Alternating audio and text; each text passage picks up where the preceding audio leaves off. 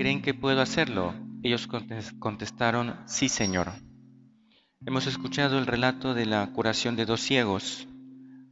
Jesús está en Cafarnaún, sale de la ciudad, probablemente para ir a la casa de Pedro, es lo que más o menos se puede entender, porque al entrar Jesús en la casa, propiamente no era su casa, y por lo visto era una casa conocida, y era la casa, con toda seguridad, la casa de Pedro. Salen de Cafarnaún, van en, de camino y dos ciegos lo siguen, con todas las dificultades que esto implica. Que a nosotros quizás nos parece, dos ciegos lo siguen. Oye, seguir solo por lo que escuchen y más o menos enterarse de por dónde puede ir, ir preguntando, ir tanteando, no es fácil.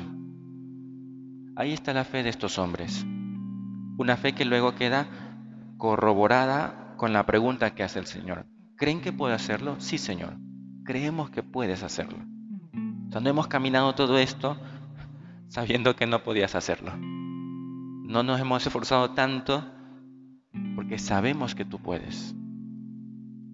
En los milagros que se narran en el Evangelio, se nota con claridad que Jesús exige la fe de aquel que es el beneficiario, aquel que va a recibir ese favor, ese milagro el Señor exige la fe.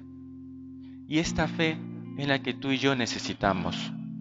¿Cuántas veces nos, nos falta la fe y no somos capaces de ver aquello que Dios pone delante de nosotros que es para nuestro bien y no nos damos cuenta, no lo vemos. Esa ceguera física que se narra en las páginas de hoy, se puede también entender como una ceguera espiritual y es la que sucede en nuestra existencia, en nuestra vida. ¿Cuántas veces no vemos la mano de Dios en lo que nos sucede?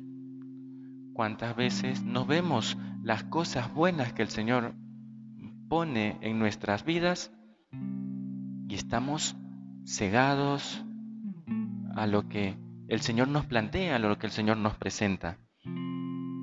Esa ceguera, esa falta de fe, ¿cuántas veces se hace presente en el mundo? Gente que vive ciega. Al menos ya no gustaría estar ciegos, pero tener deseos de ver. Pero mucha gente ciega sin, sin pensar en Dios, sin que Dios influya, entre comillas, en su vida.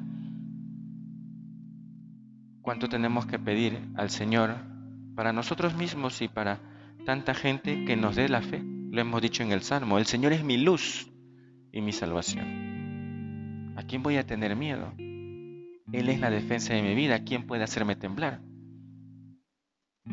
Y para alcanzar esa limpieza en los ojos del alma, qué importante es el sacramento de la confesión.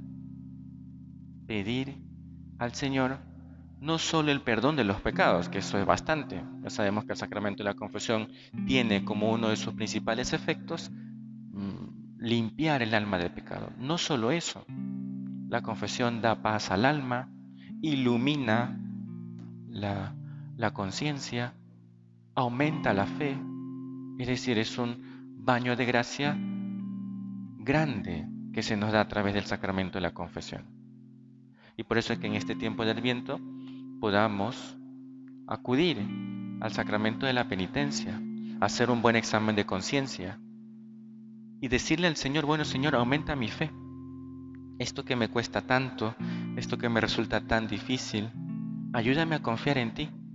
Y la gracia de la confesión que fortalece el alma, que ilumina la inteligencia, que confirma, que da fuerza a la voluntad, pues es un camino fundamental para crecer en la fe.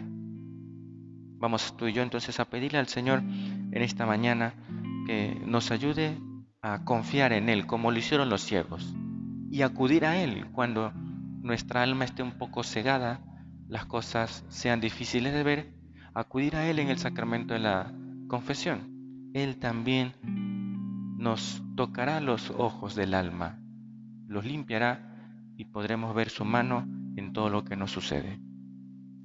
Que así sea.